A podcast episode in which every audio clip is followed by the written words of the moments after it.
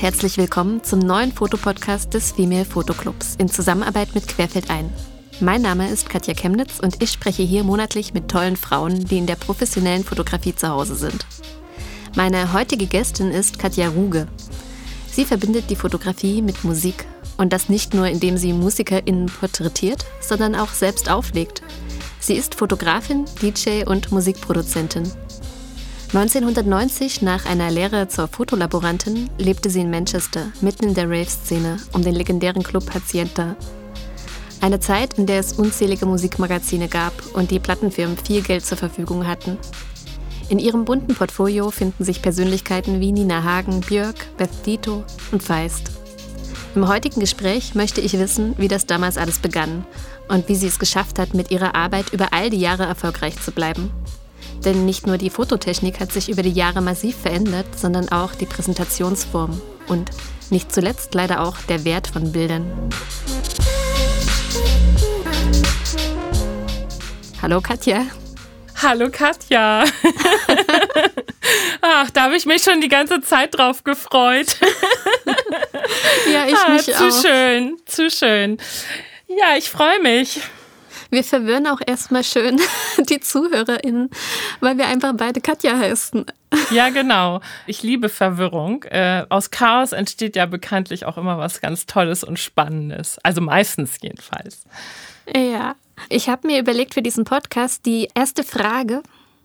Und ich hatte dich gebeten, deine Kamera bei dir zu haben. Ja, Achtung. Hörst du sie? Ja, sie, sie klingt sehr analog. Ja, ist sie auch. Das ist super, dann können wir gleich drüber sprechen. Die erste Frage wäre aber gewesen, was das letzte Bild auf deiner Kamera ist und das kannst du jetzt gar nicht nachprüfen. Ah, okay, das letzte Bild auf meiner Kamera. Lass mich ganz kurz in mich gehen. In mich gehen, was war meine letzte Session? Hm. Ja, kann ich dir sagen tatsächlich meine Katze, weil ich habe mir gerade eine neue digitale Kamera gekauft und die teste ich gerade aus und ich habe jetzt auch ein neues Objektiv dazu und ich sitze also praktisch zu Hause und halt überall drauf. Aber wo wir jetzt bei Technik schon sind, du kannst vielleicht einfach sagen, was du für eine neue Kamera hast.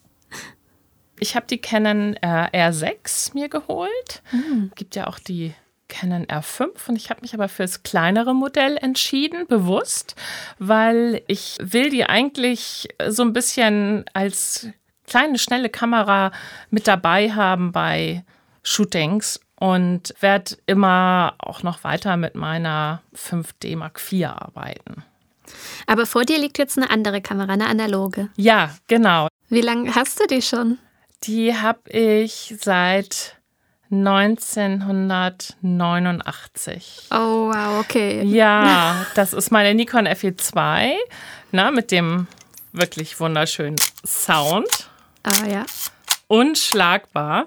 Und man hört, es ist sehr laut. Ich habe sie von einem Ornithologen gekauft, einem Vogelbeobachter, dem diese Kamera zu laut war und er sie deswegen verkauft hat, sehr günstig. Ja, sonst hätte ich mir die gar nicht leisten können. Wahnsinn, 1989. Ich weiß ja, dass du 1990 dann auch die Lehre zur Fotolaborantin gemacht hast. Ja, äh, das, ich sehe da einen Zusammenhang. Ja, also es war schon früher. Ich habe 1987 meine Lehre schon zur Fotolaborantin gestartet und mhm. dann bis 89. Aber wie hast du dich überhaupt entschieden, Fotolaborantin zu werden? Äh, gar nicht. ich war total orientierungslos. Und mein Papa hatte einen Freund, der dieses Fotolabor im Bunker hatte. Und ja, dort habe ich dann meine Lehre gemacht und bin eben mit Fotografie und eben halt auch mit äh, auch schon großen Fotografen und so in Berührung gekommen.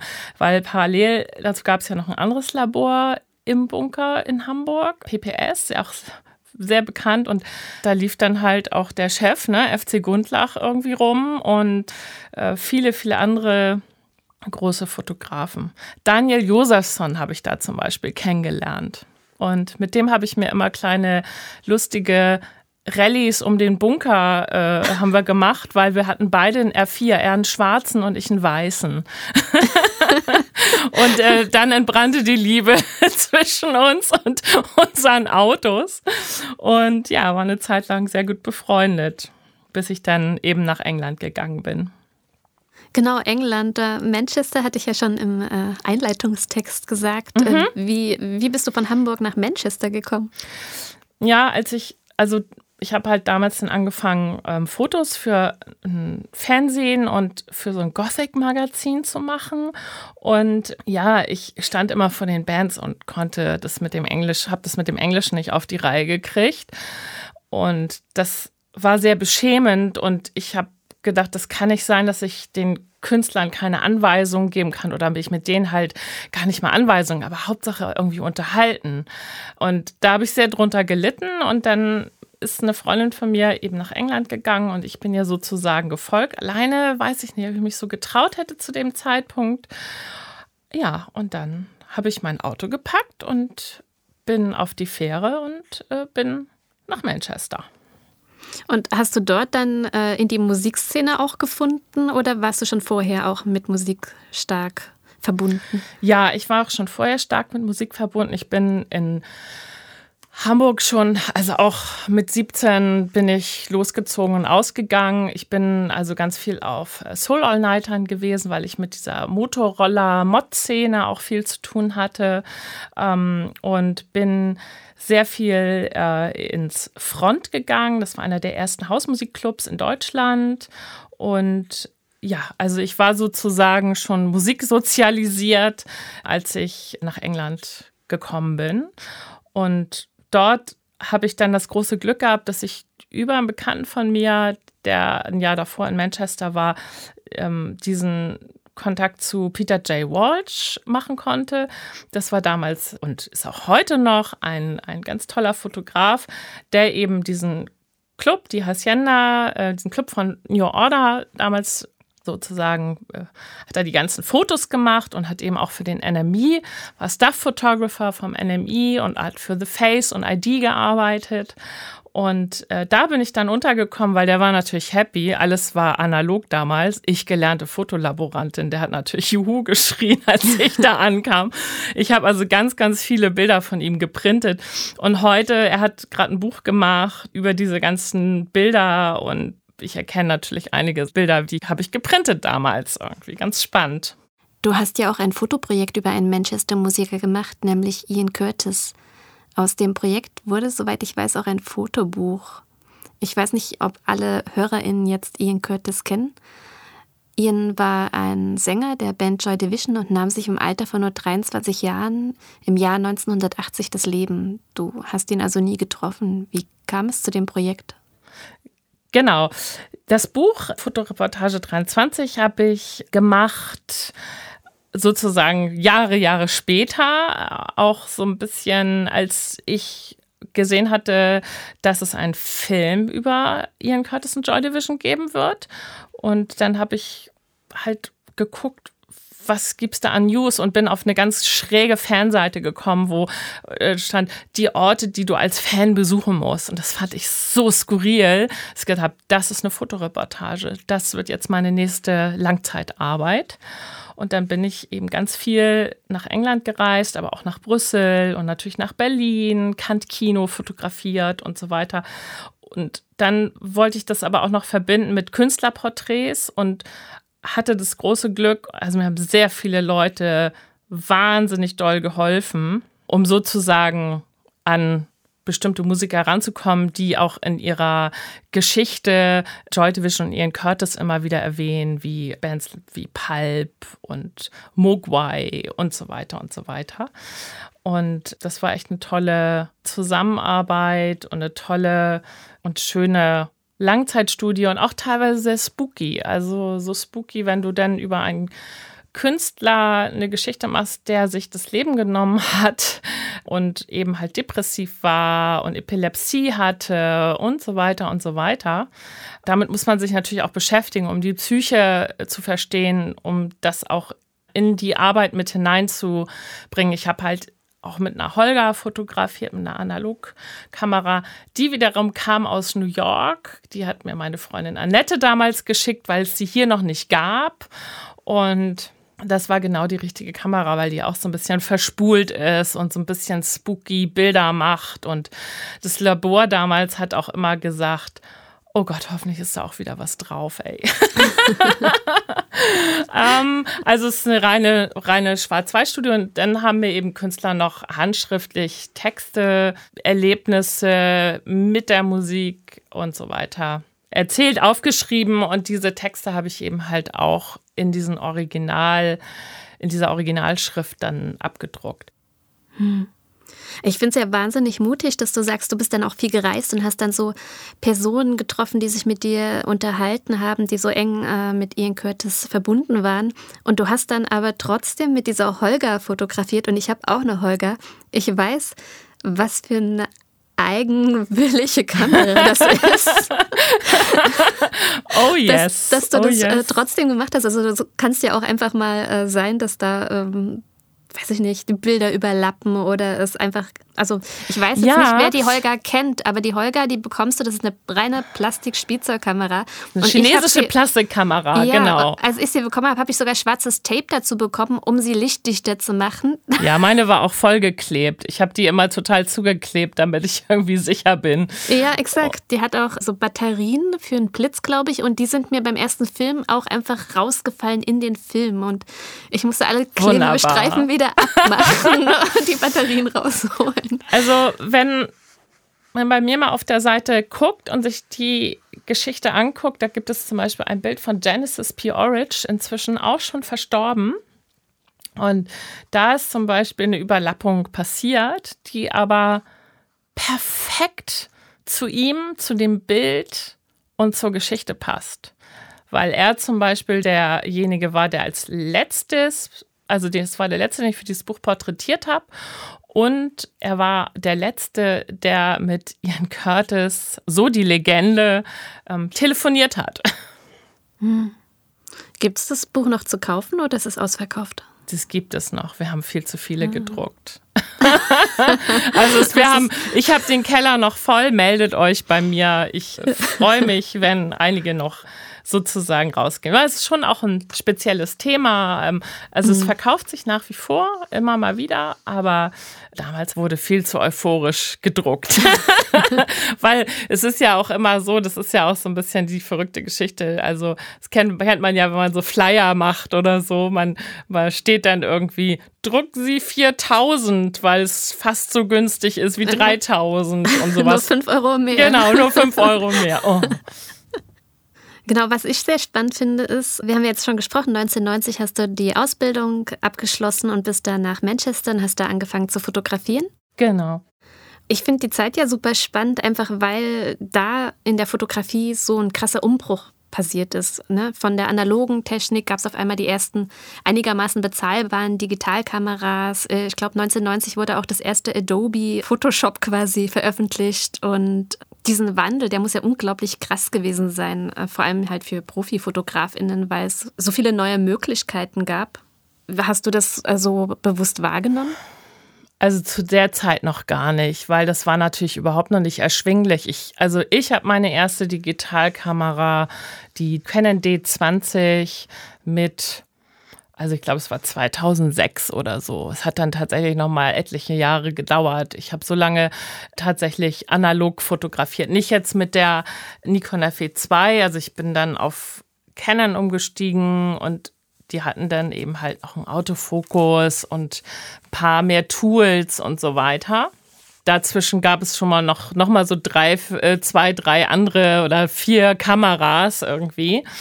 Und also die, ich glaube, die D20 war dann damals so das erste, wo man sagen konnte, ja, die hat eine ganz gute Qualität und so weiter. Und da habe ich dann direkt mit losgelegt. Ja, und äh, diese Magazine, die dann, also es gab ja ganz viele Musikmagazine. Ja. Kam von denen dann auch der Druck, dass sie jetzt digitale Sachen wollen oder waren die lange cool mit analogen? Die waren lange cool mit analogen.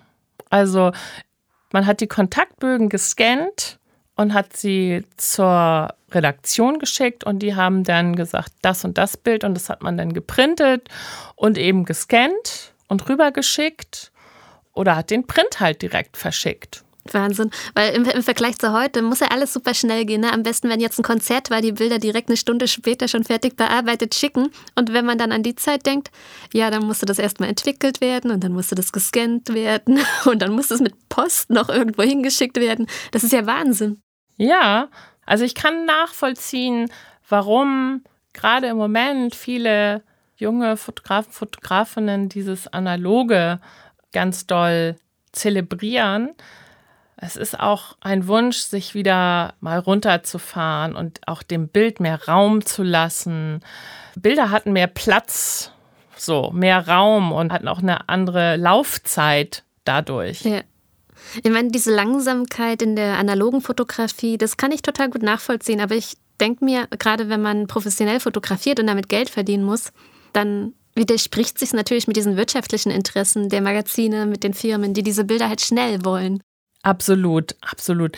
Also ich fotografiere auch 90 Prozent bestimmt digital und liebe das auch und liebe auch diese Schnelligkeit und auch die Möglichkeiten, die ich dann auch habe, natürlich in Photoshop und, äh, und so weiter.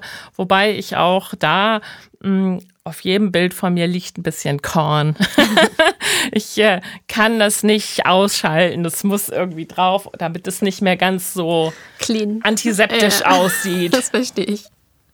Bist du bereit für eine weitere Kategorie in unserem Podcast? Ich bin total bereit. Entweder oder. Es geht darum, ich sag dir zwei Begriffe und du musst dich möglichst schnell für einen entscheiden. Okay. Also es dient so ein bisschen, um dich noch etwas besser kennenzulernen. So ein bisschen einen Einblick hat man ja jetzt. okay. Es geht ganz, ganz äh, einfach los. Tee oder Kaffee? Tee. Hund oder Katze? Katze. Analog oder digital? Digital. Farbe oder Schwarz-Weiß? Farbe. Berg oder Strand? Strand. Stadt oder Land? Land. Singen oder tanzen? Tanzen. Auflegen oder ausstellen? Next. Willst du dich nicht entscheiden? nee. Ausstellen. Ah, okay. Fotografie oder Musik? ich hätte jetzt fast gesagt Miststück. wir müssen jetzt den Hörern auch sagen, wir haben vorher schon mal gesprochen. Ja. Ne? Alles cool. ähm, beides. Okay, ein, ein Joker gebe ich dir. Ein Joker, der war wirklich jetzt auch hart. Ja, ne? der war ich gemein, ich weiß. Der war wirklich, der war so ein ganz bisschen mies. Okay, eigenes Fotobuch oder eigenes Album? Eigenes Fotobuch. Zoom oder Festbrennweite? Festbrennweite. Hm. Geplant oder spontan? Spontan. Inszeniert oder dokumentarisch? Inszeniert. Blitzlicht oder natürliches Licht? Natürliches Licht. Digitales Spiegelreflex oder spiegellos? Spiegellos inzwischen. Okay. Canon oder Nikon?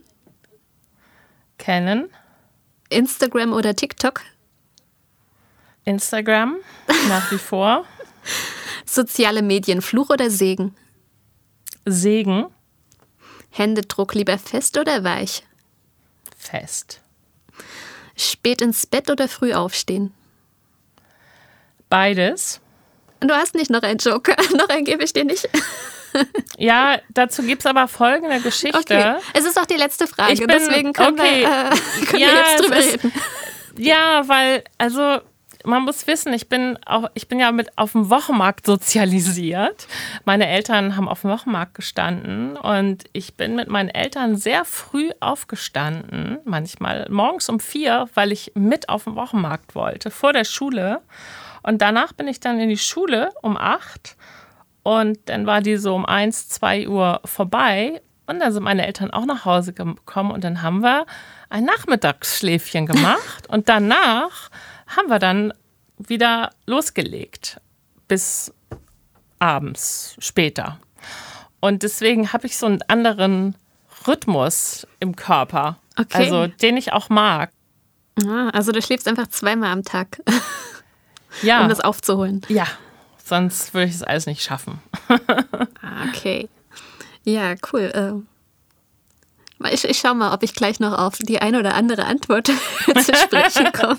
ja, ja, mach, mach du nur, mach du nur. Ab wann konntest du dann eigentlich von der Fotografie leben? Ich habe mich sehr spät selbstständig gemacht, nämlich erst 2000, mhm. Weil ich mich vorher einfach nicht getraut habe. Ich habe immer parallel in Fotoagenturen gearbeitet oder auch eine kurze Zeit beim Spiegel im Fotoarchiv. Fotoarchive, ganz wichtiges Thema bei mir. Ich liebe Fotoarchive. Ähm, das ist irgendwie, das ist magisch ganz viele Bilder von anderen Fotografen, Fotografinnen sehen zu dürfen und äh, von ihnen zu lernen. Ja, so ein das Spiegelarchiv äh, stelle ich mir auch ganz großartig vor. Da wäre ich auch gern mal. Ja, das ist auch großartig. Also ich habe dann oft so alte Prints gehabt, die dann zugeordnet werden mussten. Und da waren dann irgendwelche was weiß ich, waren dann Bilder aus Russland oder irgendwas. Und dann bin ich erstmal äh, nach oben in die Auslandsabteilung. Könnt ihr mir mal weiterhelfen? Ich weiß gar nicht, was da drauf zu sehen ist und so. Also so Recherche. Sehr, sehr spannend. Und in den, in den Fotoagenturen, wo ich gearbeitet habe, habe ich eben für Magazine Bilder rausgesucht und deswegen wusste ich eigentlich auch genau, was die suchen. Sehr interessant.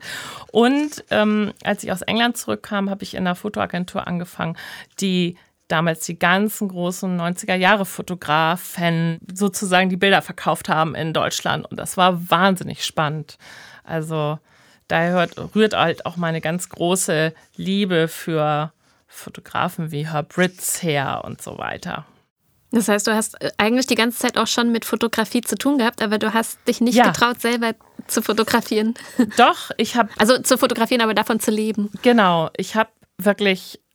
Also ich bin in einer Mittagspause schnell eine Band oder einen Künstler fotografieren gegangen für Magazine und bin dann wieder schnell am Schreibtisch zurück und habe im Auto noch schnell irgendwie was gegessen. Das war dann irgendwann konnte ich das nicht mehr. Und dann kam einfach der Wunsch auf, ich muss jetzt einfach mal rausfinden, ob ich das wirklich, ob ich davon leben kann, ob ich das beruflich hinbekomme.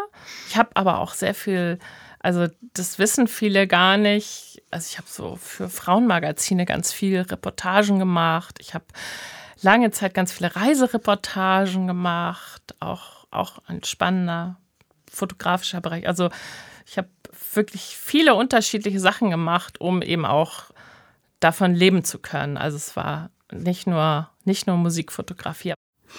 Du hast gesagt, durch die Agenturarbeit und dass du da die ganzen Bilder gescannt hast oder ja durchgesehen hast, hast du auch gelernt, was die Magazine wollen. Also wie sieht denn ein gutes Musikerporträt aus für so ein Magazin?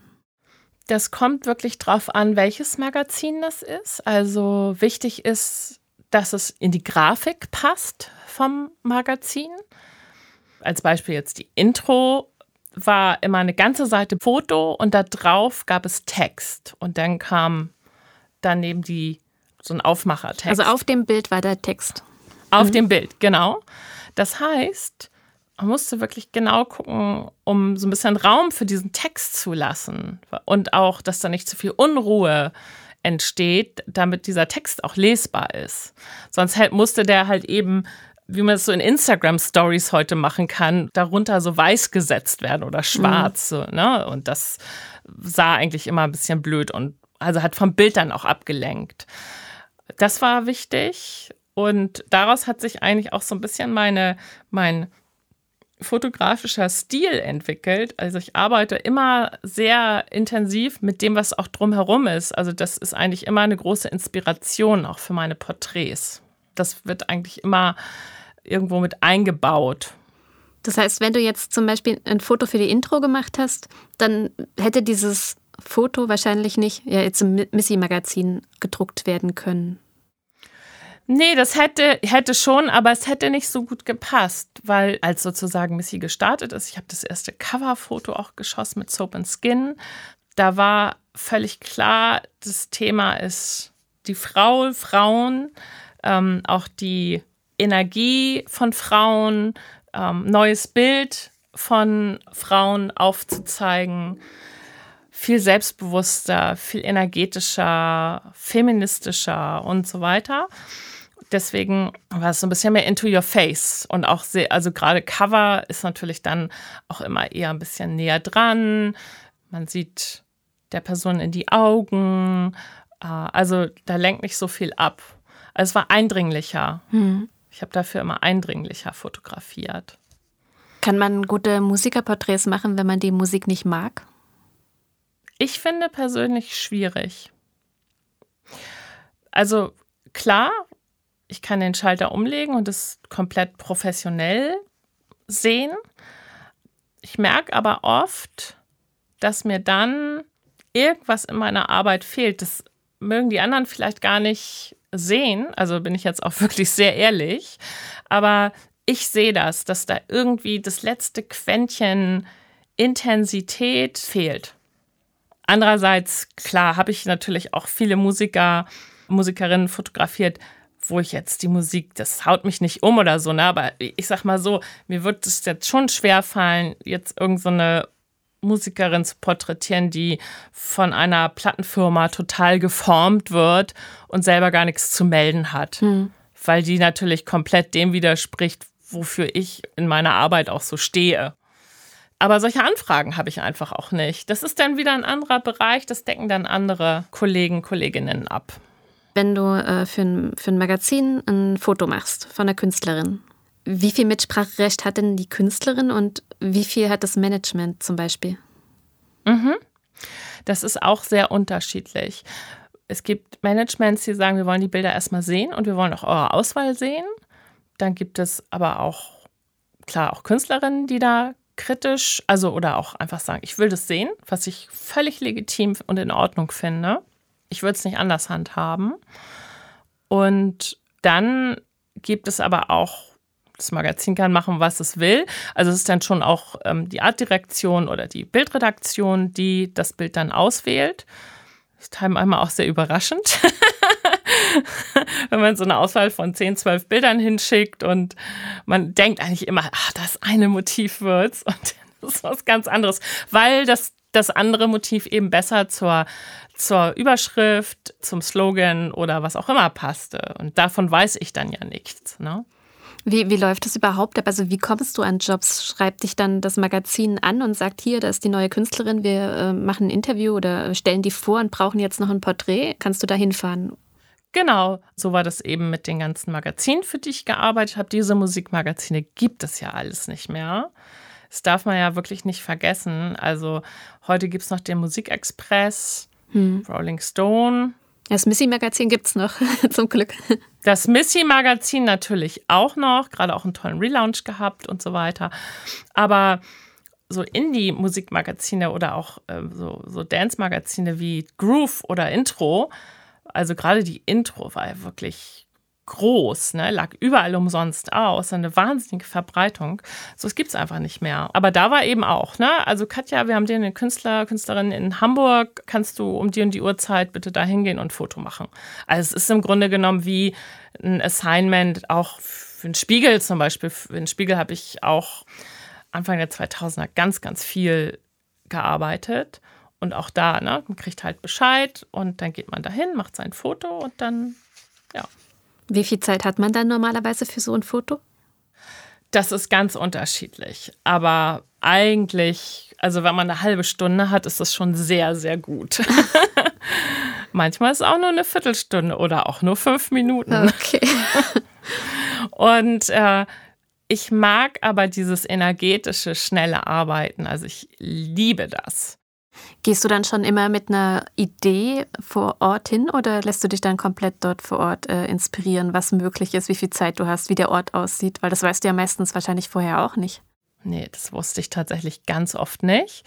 In den Fällen, wo ich die Location eben entscheiden konnte und so, da bin ich natürlich dann auch vorher hin und habe das alles gecheckt und wie ist das Licht. Da gibt es eine tolle Tapete, ähm, dann sage ich dem Management noch Bescheid, pass auf, das ist der Mut, vielleicht kann die Künstlerin noch eine tolle Klamotte mitbringen, weil äh, jetzt nicht die Zeit oder, oder das Budget da war, um noch einen, einen Stylistin, Stylist mit einzubringen.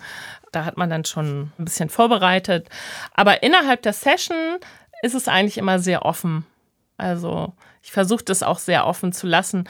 Man weiß doch auch nicht, wie, was, wie die Leute heute drauf sind. Also wenn ich eine Künstlerin äh, vor der Nase habe, die gerade mega stressiges Interview hat, dann ist sie total gepisst und genervt. Und da muss man erstmal gucken, oh, wie kriege ich das jetzt hin, dass die die so hat aber vielleicht gerade ein Album, äh, wo es nur um Happiness geht und eigentlich soll sie auf, auf dem Bild irgendwie lächeln, ist so der Wunsch von der Redaktion und dann diesen Twist halt auch zu schaffen.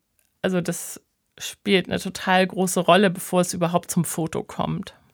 Hast du einen Tipp, wie man das dann schafft in so einem Fall? Bei dir bleiben, authentisch bleiben, echt sein nicht ein auf Fan machen, irgendwie Unsicherheit geht gar nicht, dann hast du verloren.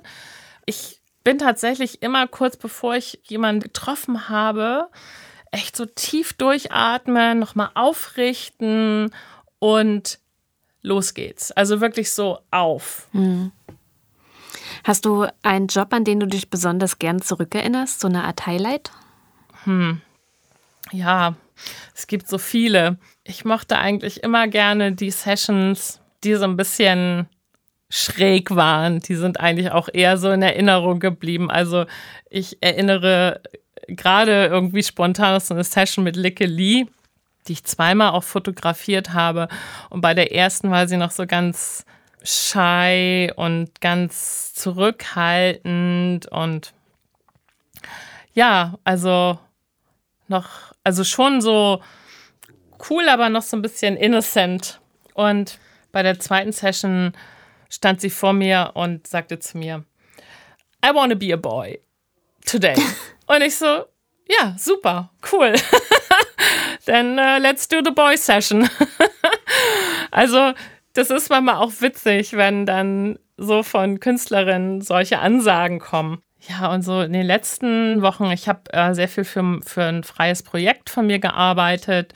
Und ja, diese Treffen sind eben sehr besonders, weil ich sie inszeniere, weil ich mir die Künstlerin aussuche. Und da gab es eben schon wirklich tolle Begegnungen mit Bloody Mary, DJ, Musikproduzentin oder Aneta, französische DJ und Produzentin oder Carlotta, die kommt aus Ibiza. Also das waren sehr schöne Begegnungen, weil wir auch mit Raum und Zeit und auch vorher schon sehr viel besprochen haben, was wollen wir machen, was wollen wir in den Bildern aussagen und so weiter.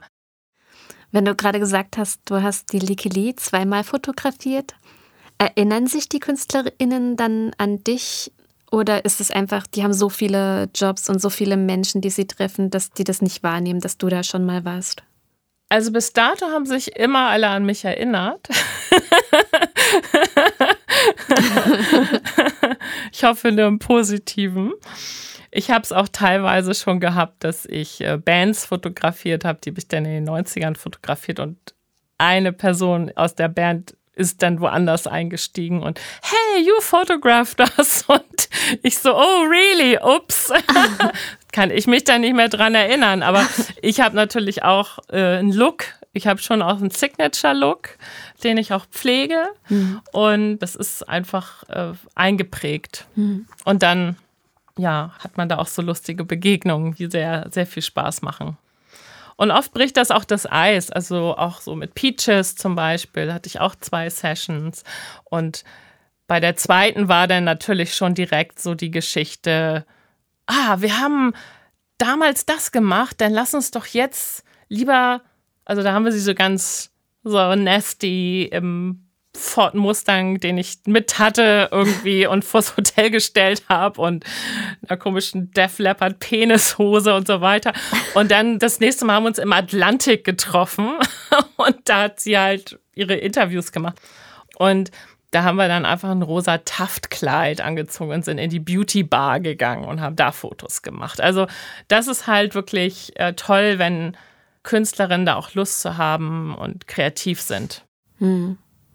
Aber du hast gerade schon gesagt, die Intro gibt es nicht mehr. Ganz viele andere Musikmagazine gibt es auch nicht mehr oder haben zumindest eine unglaublich geringere Auflage als im Vergleich zu vor zehn Jahren. Das ist ja auch für dich wahrscheinlich ein wahnsinniger Einschnitt in der Karriere gewesen. Das dachte ich, aber es war nicht so. Mhm. Ich habe wirklich ganz oft darüber nachgedacht, als es noch gar nicht so weit war, Gott, was mache ich bloß, wenn diese Magazine mich nicht mehr buchen, wenn mich keiner mehr will, wenn, ja, das sind ja Gedanken, die aufkommen, wenn man länger arbeitet, ne? Und war aber gar nicht so. Die eine Tür schließt sich, die nächste öffnet sich. Aber wie hast du das dann kompensiert? Also ich meine, ne, von dem Magazin hast du ja wahrscheinlich schon weniger Aufträge bekommen. Ich habe dann weniger Aufträge, aber dann kamen halt Plattenfirmen oder andere Aufträge. Also die Musikmagazine waren natürlich für mich wahnsinnig gut, weil jeder kennt meinen Namen, jeder Promoter wusste, wer ich bin, Managements kennen mich. Also als die Magazine aufgehört haben, hatte ich sozusagen schon mein Standbein ein bisschen woanders und habe natürlich dann auch sehr stark daran gearbeitet und habe auch Magazine, also nicht äh, Magazine, sondern eben Managements angeschrieben, Plattenfirmen angeschrieben und so weiter. Und daraus ist eigentlich, ist es dann eigentlich gleich weitergegangen. Das heißt, wenn dich so ein Management oder so eine Plattenfirma anschreibt, das sind dann die Cover oder für die Booklets irgendwelche Bilder oder PR? Genau, oder einfach Pressebilder, ne? Also Pressefotos fürs nächste Album oder so. Genau. Aber ich meine, ja, du hast ja auch schon gesagt, du, du hattest dann einen Namen und man kannte dich so ein bisschen. Was ich mich frage, ist, wenn ich jetzt äh, als junge Fotografin in diese Welt komme und auch Musikfotografie machen möchte, wie komme ich denn dann jetzt rein? Weil ich habe ja dann nicht schon einen großen Namen, weil ich seit den 90ern für diverse Magazine gearbeitet habe. Meinst du, das ist überhaupt noch möglich? Ich kann es dir ehrlich gesagt nicht beantworten. Ich glaube, dass es fast nicht mehr möglich ist. Also klar, du musst natürlich sehr umtriebig sein. Du musst natürlich auch da sein, wo die Musiker sind. Und man macht natürlich dann erstmal viel freier Arbeiten und sucht sich in ein Umfeld, aber dann eben halt auch diesen Sprung zu schaffen in diese andere Welt. Ich glaube, das ist also ausschließlich davon, irgendwann leben zu wollen, ist eigentlich nicht möglich. Das ist genauso wie mit der reinen Reportagefotografie. Gibt es ja auch kaum noch Magazine für, die das drucken. Hm. Wenn du da nicht gleich in der Kunst, also in Ausstellungen und so weiter landest und Bilder verkaufst sozusagen, ja, dann ist es wirklich schwierig. Ich bin ja auch gerade Mentorin beim BFF Förderpreis und ich sehe da super viel, so viel Talent und so tolle Arbeiten. Und ich, oh, mich macht das immer so ein bisschen so ein bisschen fertig auch, wenn ich da, als ich da raus bin neulich, weil ich so dachte, oh Gott, was machen die bloß alle später? Die müssen ja eigentlich auch Jobs haben, wo sie, also was weiß ich, Corporate fotografieren oder ähm, das Schöne ist natürlich gerade auch so in der Werbung und in, auch beim Corporate und so weiter, das öffnet sich ja jetzt ein bisschen. Das ist ja nicht mehr ganz so piefig und spießig, wie das noch mal war. Also da wird ja auch oft junge und innovative und spannende Fotografie, auch etwas reportagigere gesucht. Aber dass alle da einen Platz finden, das ist halt mit wahnsinnig viel Energie, Mut, Fleiß und einfach dranbleiben. Ne? Also sich nicht irritieren lassen, wenn fünf Sachen scheiße laufen, schief gehen, ist aber die sechste toll. Das kenne ich nicht anders, ne? Also so ist es bei mir auch gewesen. Aber bei mir war einfach, ich liebe Fotografie. Ich, ich brenne dafür so sehr, dass ich, ich möchte einfach nichts anderes machen. Und wenn man das in sich trägt, das verleiht einem ja auch Flügel. Und das braucht es aber auch heute. Und das brauche ich genauso auch, ne? Also ja. nehme ich mich gar nicht von aus, im Gegenteil. Aber was ich so raushöre, ist, einfach nur gute Fotos machen zu können, reicht definitiv nicht aus, sondern man nee. muss vernetzt sein. Man muss wahrscheinlich auch ständig irgendwie so die ganzen Firmen anschreiben, ja. Magazine, Platten ja. etc. Ja, ich kann das auch nicht immer und jeden Tag.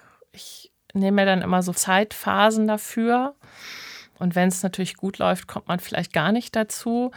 Also ich glaube, dass zum Beispiel heutzutage in so einem Verband zu sein, also wie ich jetzt zum Beispiel beim BFF als Professional Member, aber auch im Female Photo Club, ist ja auch ein Zeichen, dass du eine gewisse Reputation hast. Und da finden dann eben ja auch Ausstellungen statt und tolle andere Sachen. Man kann sich austauschen und so weiter. Und ich glaube, es ist auch gerade für junge Fotografen, Fotografinnen total wichtig. Also mir hat das sehr, mir hat das sehr geholfen. Also meine Fotografie hat sich in dem Moment, wo ich einem Verband beigetreten bin, komplett verändert.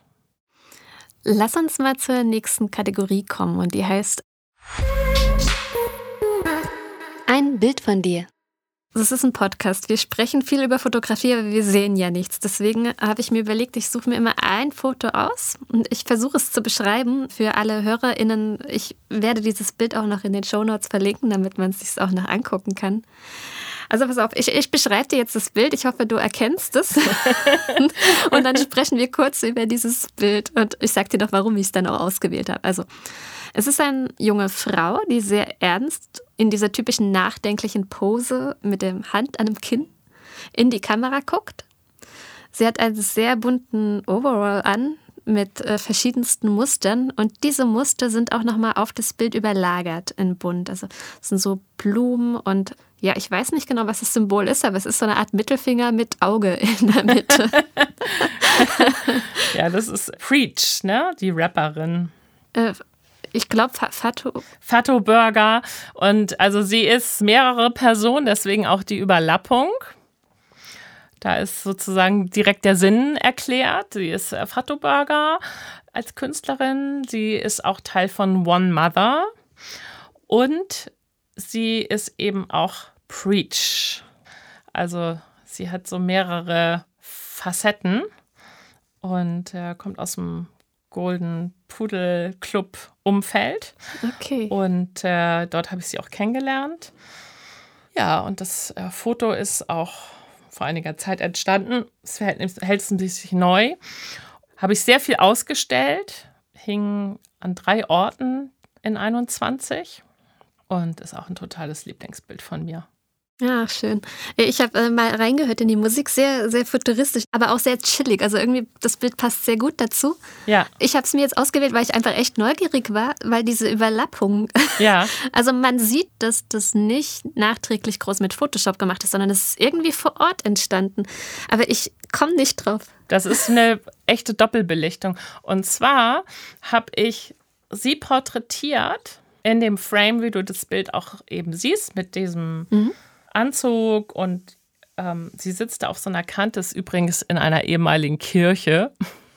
Preach, ne? Also, wir haben das alles wörtlich genommen an dem Tag. Ah. Und ich habe dann sozusagen an das Muster dieses Anzuges, den sie da trägt, rangezoomt und dann die Doppelbelichtung ausgelöst. Okay, die Doppelbelichtung ist aber digital oder hast du das analog gemacht? Nee, also ich kann mit meiner Digitalkamera ja auch Doppelbelichtung machen. Ah, okay. Kannst du einstellen.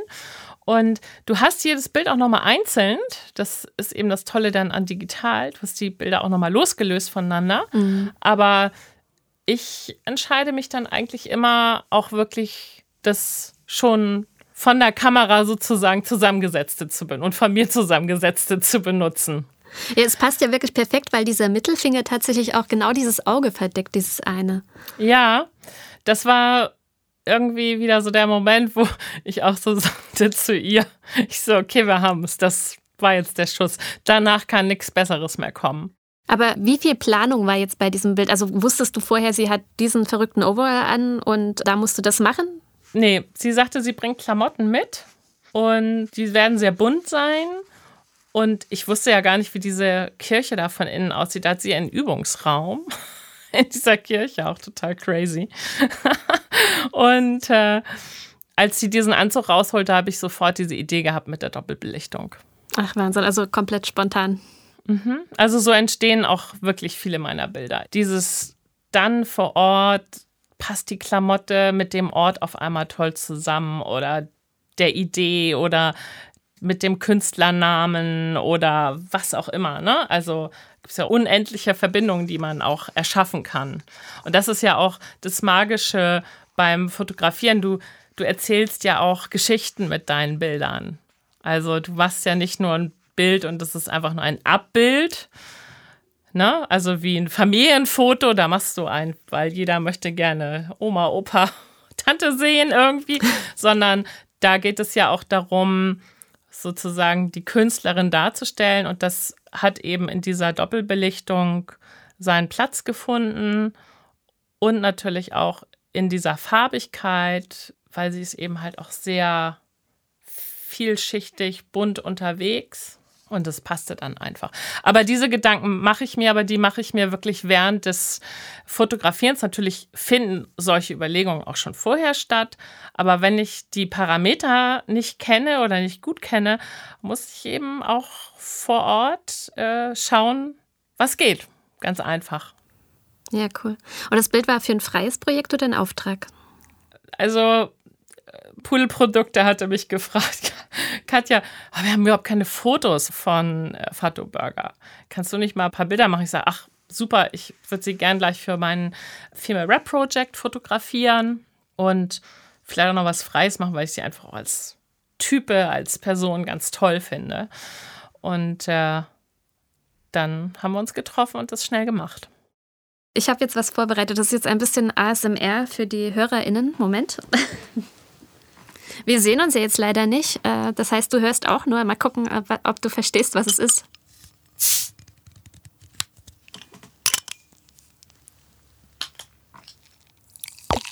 Ah, also das ist so Reinigungs... Nee? Äh, nochmal.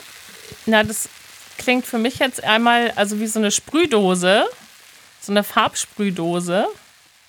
Man hört es nicht richtig gut. Nee, man hört es nicht richtig. Wie schade. Ähm, ich habe eine äh, Flasche geöffnet. Ach so, eine, äh, einfach eine Wasserflasche oder so. Okay. Ja, so, keine, keine Wasserflasche. Und zwar, ich bekomme ja normalerweise als äh, Herausgeberin ah. eines Fotomagazins ganz viele Fotobücher. Von dir habe ich einfach Mateflaschen bekommen. ja, gut, oder? Und ich habe mir gerade eine davon geöffnet. Ah, herrlich, sehr gut. Ja, das war eine Zusammenarbeit mit einer jungen Firma hier in, in Hamburg. Die hatten mich angeschrieben. Sie finden meine Bilder so toll und sie machen eine Geschichte. Sie haben immer vier Bilder, vier unterschiedliche Bilder auf ihren Getränkeflaschen und nutzen das sozusagen als Ausstellungsportal. Und so wurden Bilder von Madame Chloé, das ist eine Drag Queen hier in Hamburg, 5000 Mal in vier Motiven auf dieser Flaschenedition gedruckt. Mhm. Und ja, auf meiner Flasche äh, liegt Chlo Chloé, heißt sie? Ja, Madame Chloé. Madame Chloé in der Badewanne mit Glitzer im Gesicht und rot aufgemalten Wangen zwischen Blumen. Sehr schön. Und schmeckt sehr gut. Ja, danke, freut mich. Gebe ich weiter. ja, sehr gerne. Ähm, wie wichtig sind freie Projekte für dich? Ganz doll wichtig. Also ich arbeite parallel an zwei freien Projekten gerade. Einmal an Electric Lights, was alle paar Wochen auch mit einem Interview auf Kaputt Magazin gezeigt wird. Ähm, da geht es um die, so meine Favorite ähm, Elektronikerinnen. Und dann mache ich noch das Female Rap Project zusammen mit der Rapperin Finna aus Hamburg. Da wollen wir mehr Sichtbarkeit schaffen für die wahnsinnig tollen weiblichen Rapperinnen, die es gibt. Und haben da auch sehr viel Unterstützung von ganz tollen Stellen. Bringt denn, ähm, du hast ja auch gesagt, du, du veröffentlichst diese Sachen natürlich auch, äh, zum Beispiel im Kaputt-Magazin. Bringt ja. dir das dann auch wieder Jobs? Ja. Also entstehen durch diese freien Projekte neue? Ja ganz, ganz viel. Also oft ist es so, dass Künstlerinnen eben danach sagen, ah, wir müssen unbedingt noch mal eine Session machen für, für mich, für Pressefotos oder kann ich dir Bilder abkaufen? Das halte ich für sehr, sehr wichtig und sorgt auch für neue Jobs, in meinem Fall zumindest.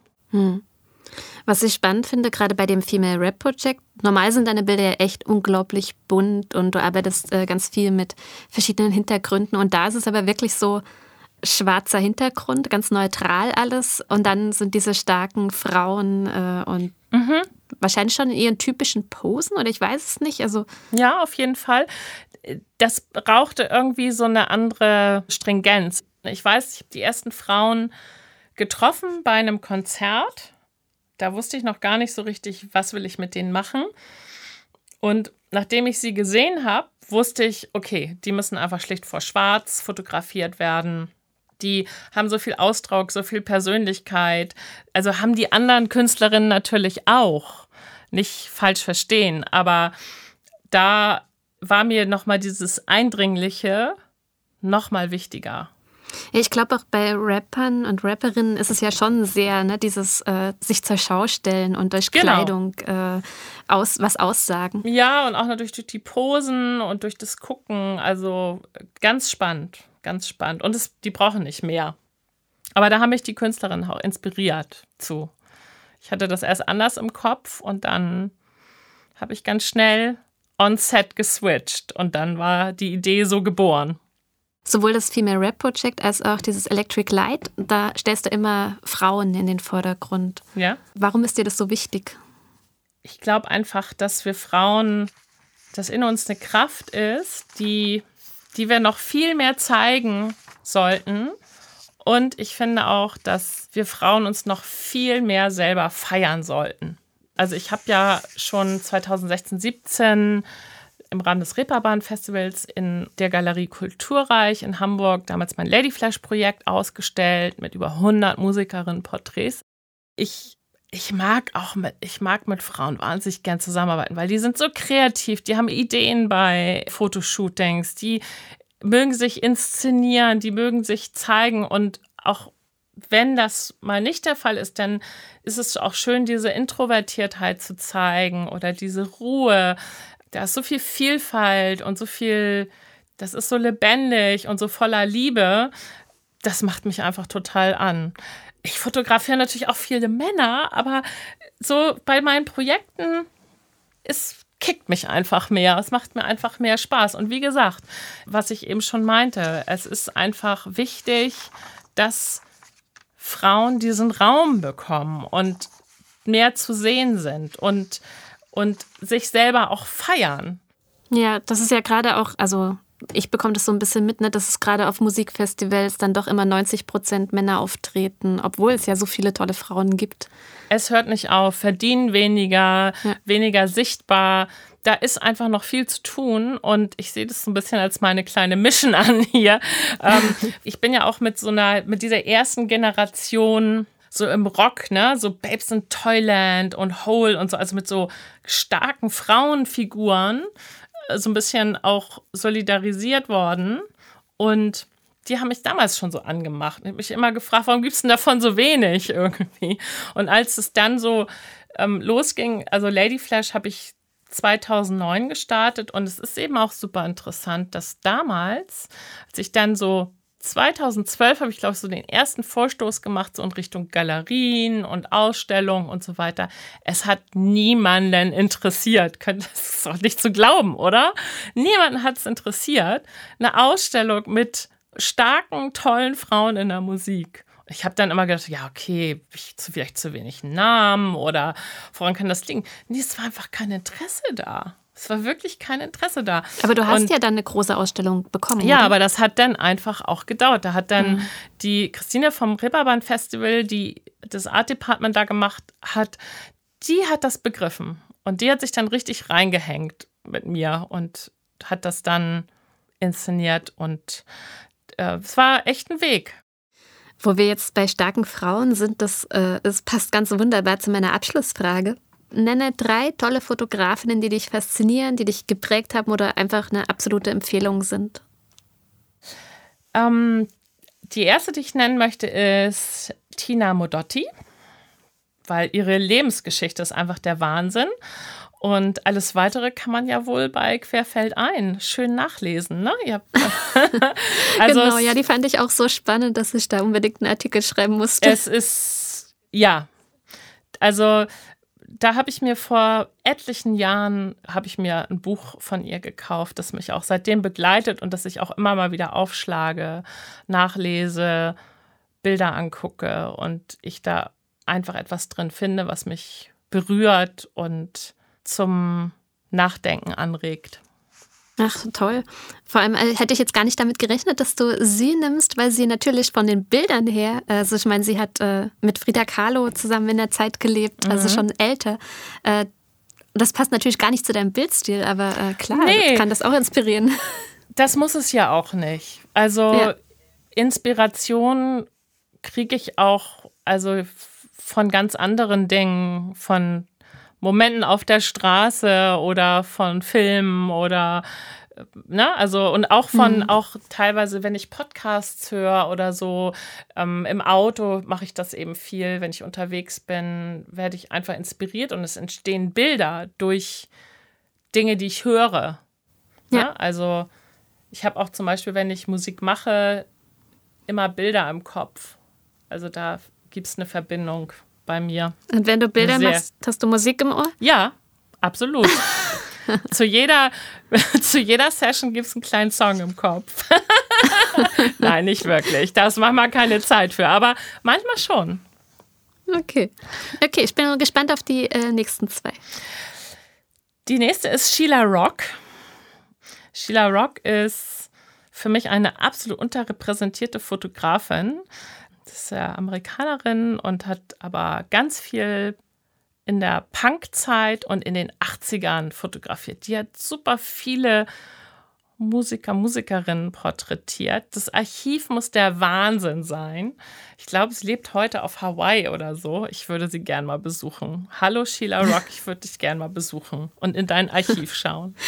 Es ist, äh, sie hat ein Buch über ähm, also Punk Bands, Publikum und so weiter rausgebracht. Das ist ganz, ganz toll. Aber auch eben wahnsinnig tolle Reportagen ähm, über Mönche gemacht und so weiter. Also ganz andere Sachen.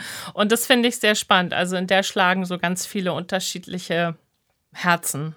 Und, hm. und natürlich auch, weil sie ganz viel Musikfotografie gemacht hat, bin ich äh, ein großer Fan von ihr. Sehr Fangirl. Cool. Werde ich nachher mal googeln. Ja, mach das mal. Mm, und dann die dritte. Mhm. Mm, da nehme ich dann mal Elisabetta Porodina, um mal in der heutigen Zeit anzukommen. Die ist für mich echt so Next Level Fashion Photography. So ja. die Farben, auch diese Weirdness.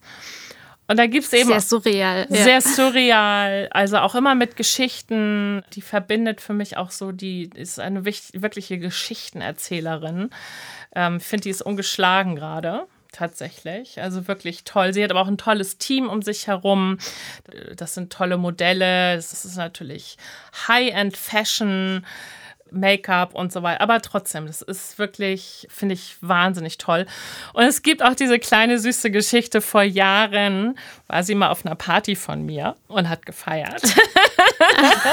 und äh, in Hamburg und hat sich dann. Als du aufgelegt als hast. ich aufgelegt habe. Oh. Und danach hat sie sich bei mir bei Facebook gemeldet und hat sich bedankt für den schönen Abend.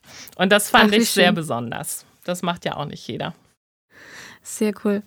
Also ich werde auf jeden Fall die drei Frauen in den Shownotes verlinken für alle, die vielleicht jetzt mit den Namen noch nichts anfangen konnten.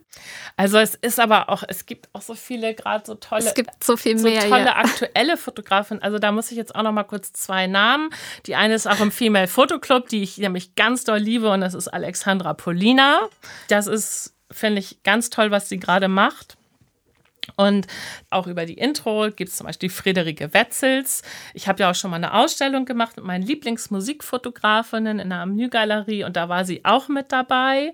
Also die finde ich beide gerade auch sehr, sehr spannend und bunt und flashig und innovativ und äh, es äh, ist alles gerade auf einem guten Weg. Finde ich ganz spannend. Sehr gut. Die beiden verlinke ich natürlich auch. Ja, mach mal bitte, würde ich mich freuen. Ja. Katja, vielen, vielen Dank für das Interview. Es tut mir leid, dass wir jetzt so wenig über Musik gesprochen haben. Das Ach müssen du, wir einfach nochmal nachholen. Machen, holen wir einfach nochmal nach. Aber, aber ich wollte mich nochmal ganz, ganz doll auch bei dir bedanken dafür, dass ich jetzt als Erste bei diesem Podcast dabei sein durfte und ähm, freue mich schon sehr, wenn er online geht. Ja, sehr gerne. Vielen Dank dir, dass du da warst.